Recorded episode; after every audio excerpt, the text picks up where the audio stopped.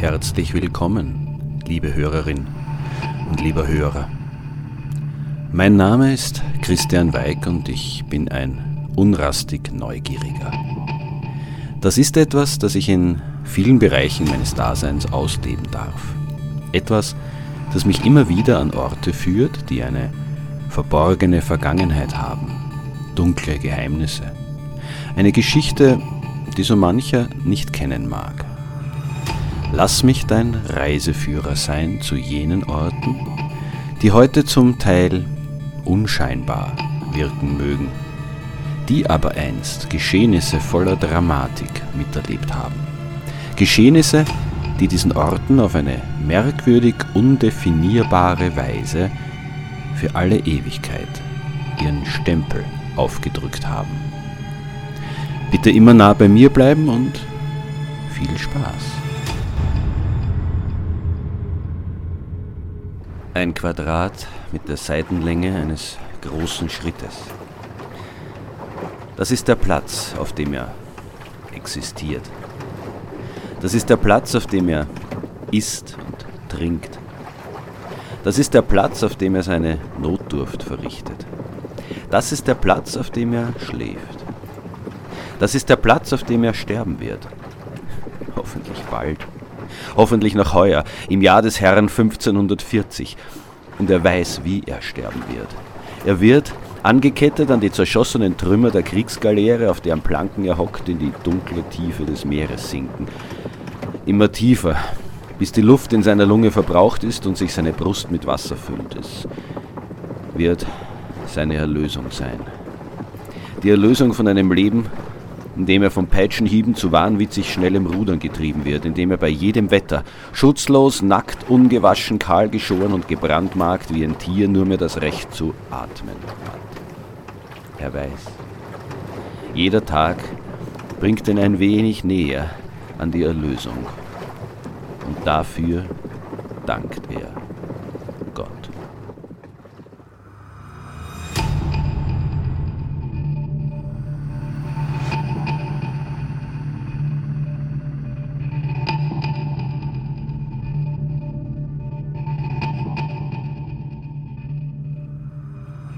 Es ist ein sonniger Augusttag im Jahr 2022. Im Zuge einer Motorradtour durch das niederösterreichische Weinviertel habe ich spontan beschlossen, zur Burgruine Falkenstein bei Poesdorf zu fahren. Ich habe sie bisher nur von weitem gesehen, majestätisch und hoch über dem Land rundum auf ihrer Kalksteinklippe thronend. Zeit sie näher in Augenschein zu nehmen. Nachdem ich mein Gefährt am Ende der asphaltierten Zufahrtsstraße abgestellt sowie Helm, Handschuhe und Jacke sicher verstaut habe, spaziere ich weiter bergauf zum Eingang der Ruine. Zahle dort einen kleinen Eintrittsbetrag und beginne mit meinem Rundgang über das Gelände. Natürlich ist die Baugeschichte der Falkensteiner Festung interessant. Allerdings auch nicht so viel anders als jene zahlreicher anderer Burgen, die ich seit meiner Kindheit besichtigt habe. Sie besitzt einen romanischen Kern, an den im Lauf der folgenden Jahrhunderte mehr und mehr angebaut worden ist, bis sich die alte Festung als unbequem oder zu teuer erwiesen hat. Dann hat man sie dem Verfall preisgegeben, beziehungsweise als Baustoffquelle für andere Herrschaftsgebäude herangezogen. Ein weit verbreitetes Burgenschicksal, das gemeinsam mit der Dachsteuer unter Joseph II. für die Existenz der zahlreichen Ruinen hierzulande verantwortlich ist. Falkenstein jedoch steht darüber hinaus als Symbol für ein sehr, sehr dunkles Kapitel in Österreichs Geschichte.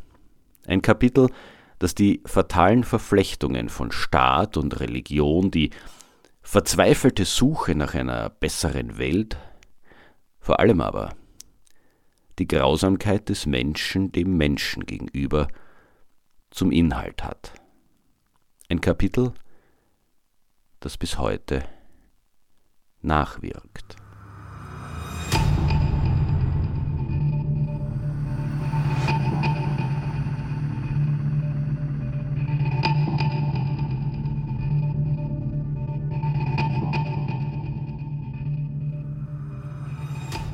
Es war der Nikolausabend des Jahres 1539, als berittene Soldaten mit der Unterstützung zahlreicher Falkensteiner Zivilisten eine historische Quelle bezeichnet diese als viel unnützes Volk, die Bewohner des knapp zehn Kilometer entfernten Dorfes Steinebrunn überfielen.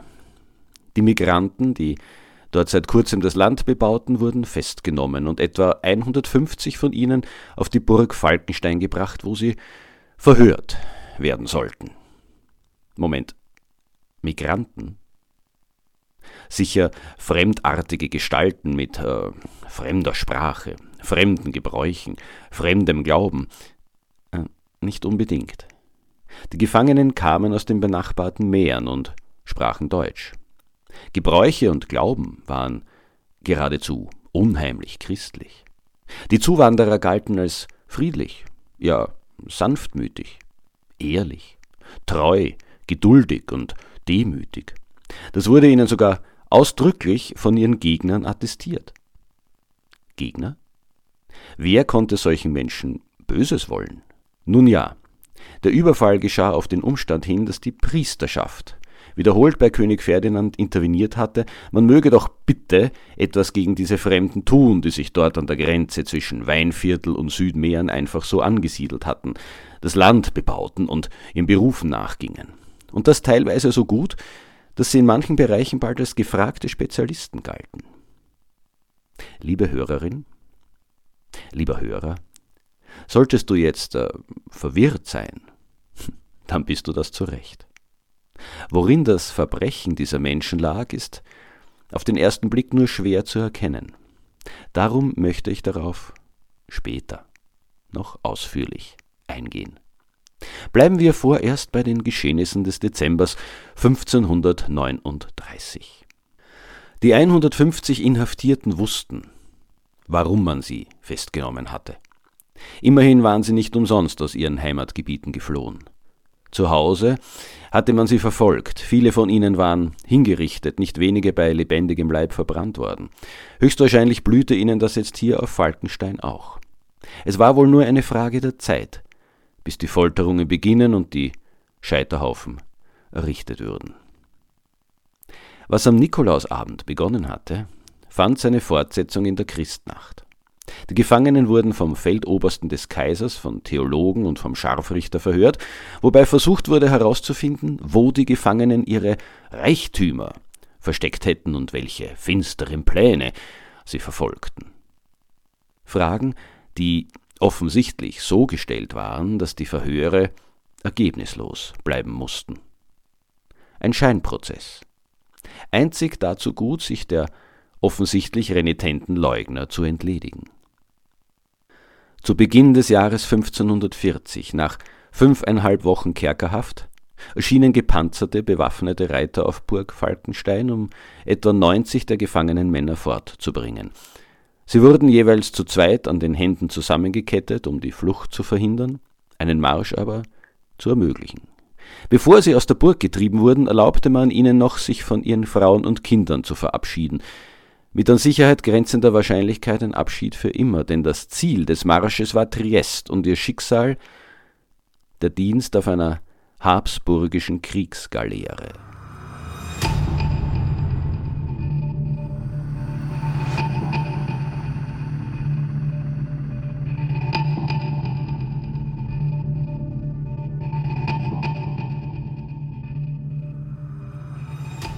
Diese Galeeren waren lange, schmale und äußerst wendige Kriegsschiffe mit einem Hilfssegel.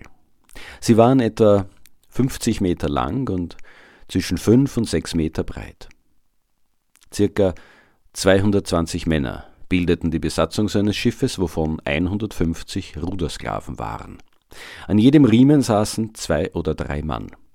Im Kampf erreichten die Galeeren Höchstgeschwindigkeiten von etwa acht Knoten. Das entspricht ungefähr 15 kmh. Wem das wenig vorkommt, dem sei gesagt, dass das die Geschwindigkeit eines ziemlich flotten 10-Kilometer-Läufers ist. Ja, und dass dafür immerhin 25 Ruderschläge pro Minute erforderlich waren. Ich lade herzlich dazu ein, das beim nächsten Ausflug mit dem Schlauchboot auf einem Badeteich auszuprobieren.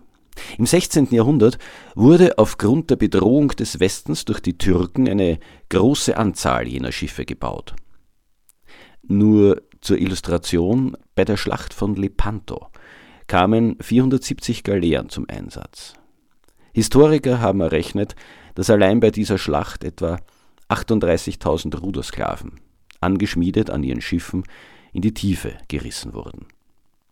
Somit kam der Dienst auf der Galeere zu dieser Zeit einer Hinrichtung auf Raten gleich, mit dem kleinen, aber perfiden Unterschied, dass dieser Tod noch nutzbringend zu sein hatte.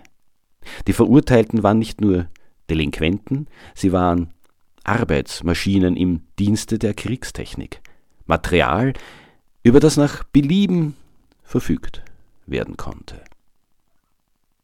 War man, so wie die 90 Falkensteiner Gefangenen, zu lebenslanger Galeerenstrafe verurteilt, so wurde man mit einem Brandzeichen versehen, kahl geschoren und an seinem Platz in der Galeere angekettet.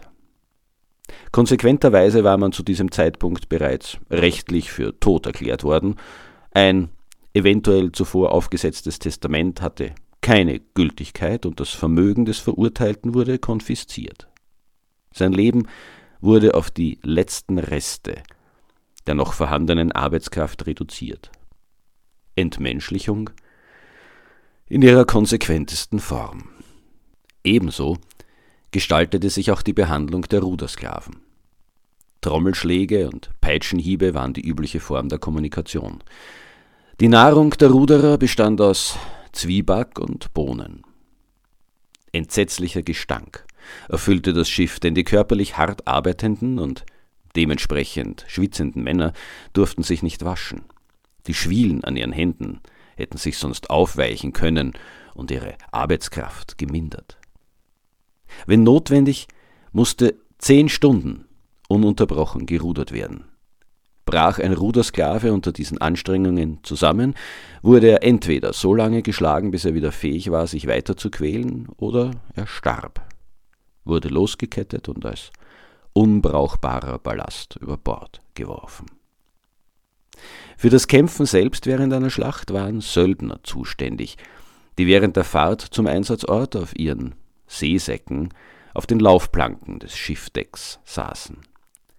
Lediglich der Kapitän und die hohen Offiziere konnten einen kleinen Raum im Heck der Galeere nutzen.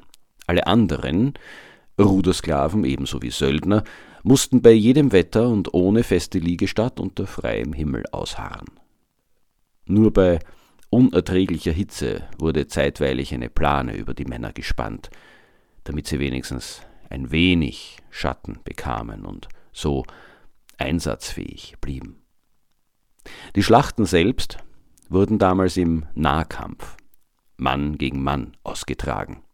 Aufgabe der Kriegsgaleeren war es, die feindlichen Schiffe an der Breitseite zu rammen und so das Hinüberspringen der eigenen Soldaten zu ermöglichen. Aus diesem Grund lief der Bug der Kriegsgaleeren in einen langen, spitzen, eisenbeschlagenen Rammsporn zu. Ein Rammsporn, der den Ruderern im Bauch des Schiffes das Leben kostete, wenn er die Schiffswand durchstieß. Angekettet, wie sie waren, konnten sie ihm nicht einmal effektiv ausweichen. In der Mitte des Vorderdecks war ein starres Geschütz montiert, was bedeutete, dass die Schiffe durch exaktes Manövrieren in Schussposition gebracht werden mussten. Geladen wurden diese Kanonen mit Eisenschrott, der Masten und Aufbauten der Schiffe zerfetzte. Kleinere drehbare Geschütze durchschlugen die Schiffswände, was unweigerlich ein Sinken der Galeere zur Folge hatte. Um das zu verhindern, liefen im Fall eines Treffers sofort Zimmerleute herbei, um das Leck mit Bleiblech und Planken zu vernageln. Die Hektik, das Schreien der Kämpfer, das Donnern der Geschütze, die umherfliegenden Eisenteile, die Peitschenhiebe auf Schultern und Rücken, jeder Ruderer, der eine solche Schlacht miterlebte, hatte wohl den Eindruck, schon vor dem Tod in der Hölle gelandet zu sein. Welches schreckliche Verbrechen musste man begangen haben, um eben diese Hölle zu verdienen? Eines, das heute keines mehr wäre.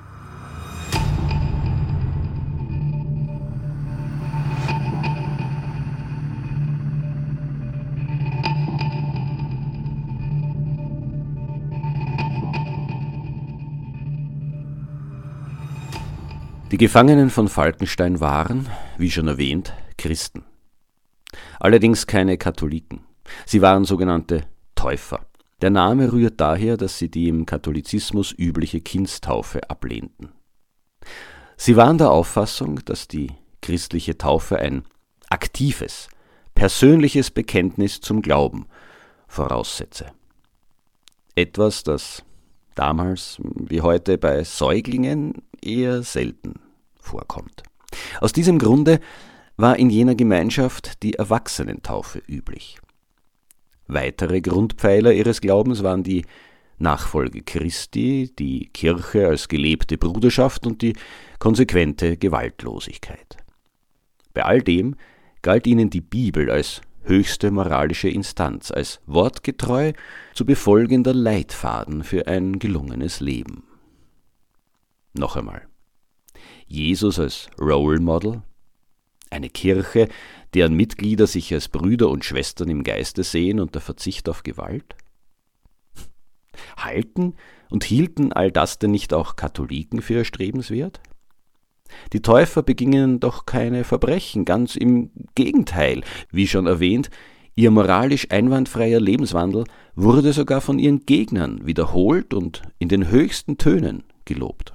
Nein, das Problem lag woanders. Im 16. Jahrhundert gab es so etwas wie Religionsfreiheit nicht. Die katholische Kirche war in Glaubensfragen das Maß aller Dinge.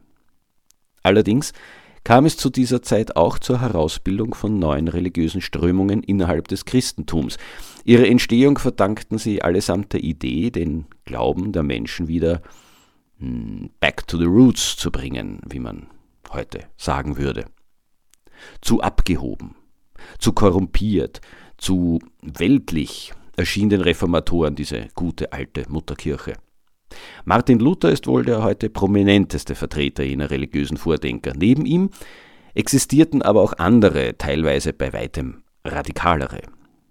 Ulrich Zwingli, Heinrich Bullinger, Konrad Grebel, Felix Manz, Jörg Blaurock, Balthasar Hubmeier, Thomas Münzer, Menno Simons oder Hans Huth, um nur einige zu nennen. Die Meinungen dieser Männer gingen in manchen Fragen auseinander. Gemein war ihnen allerdings, dass eine Rückbesinnung auf die ursprünglichen Werte des Christentums notwendig wäre. Das große Problem lag darin, dass viele der genannten auch eine konsequente Trennung von Kirche und Staat forderten. Glaube und Politik sollten zwei voneinander unabhängige Bereiche des Lebens sein. In einer Zeit, in der eine enge Verflechtung zwischen katholischer Kirche und Staat bestand, war dies ein politisch brisanter Gedanke. Ein gefährlicher Gedanke. Ein Gedanke, der das Staatsgefüge ins Wanken bringen konnte. Genau das wurde den Täufern zum Verhängnis. Wie schon erwähnt, war die Bibel ihr wörtlich zu befolgender Lebensratgeber. Deshalb weigerten sich die meisten Täufer, die damals üblichen Gehorsamseide gegenüber der Obrigkeit abzulegen. Immerhin steht in der Bergpredigt, Ihr habt weiter gehört, dass zu den Alten gesagt ist, du sollst keinen falschen Eid schwören und sollst dem Herrn deinen Eid halten. Ich aber sage euch, dass ihr überhaupt nicht schwören sollt, weder bei dem Himmel, denn er ist Gottes Thron, noch bei der Erde, denn sie ist der Schemel seiner Füße, noch bei Jerusalem, denn sie ist die Stadt des großen Königs. Auch der Umstand, dass die Täufer wegen des konsequenten christlichen Gewaltverzichts weder als Soldaten, Richter, geschweige denn Scharfrichter oder Gerichtsdiener tätig sein durften, war suspekt. Sie weigerten sich sogar, irgendeine staatliche Funktion auszuüben, weil letztlich jedes öffentliche Amt mit der Androhung oder dem Vollzug irgendeiner Art von Gewalt zusammenhängen konnte. Somit galten sie als Staatsverweigerer, durch ihren passiven Widerstand als gefährlich. Sie mussten beseitigt werden. Auf dem Scheiterhaufen oder auf der Galeere.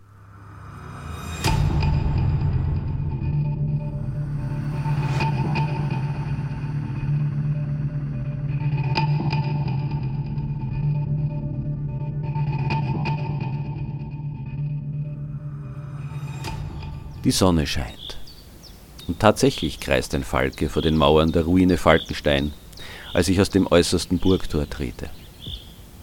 Vor fast 500 Jahren wurden hier 90 in Ketten geschmiedete Gefangene von berittenen Soldaten hinausgetrieben, um ihren über 500 Kilometer langen Fußmarsch nach Triest und in den sicheren Tod anzutreten, während sie aus dem Burghof hinter ihnen das Schreien und Weinen ihrer Familien begleitete. Ihrer Familien, deren eigenes Überleben fraglich war. Ihrer Familien, die wohl weiter fliehen mussten, weiter in den Osten, in bisher unbesiedelte, menschenleere Gebiete, wo sie hofften, in Ruhe leben zu können. Oder in die neue Welt hinter dem Atlantischen Ozean. Während ich den Burgberg hinunterwandere, um zu meinem Motorrad zu gelangen, kreisen meine Gedanken um die Tatsache, dass es heute tatsächlich noch eine gar nicht geringe Zahl von Täufergemeinden überall auf der Welt gibt. Am bekanntesten sind wohl die Mennoniten, die Amish People oder die Hutterer. Obwohl bei ihnen nach wie vor der Grundsatz der Abkehr von der allzu profanen Welt gilt, so haben diese Glaubensgemeinschaften heute eine millionenstarke Zahl von Anhängern und gehören zu den am schnellsten wachsenden christlichen Gemeinschaften. Hm. Obwohl? Oder vielleicht gerade deswegen? Wer weiß.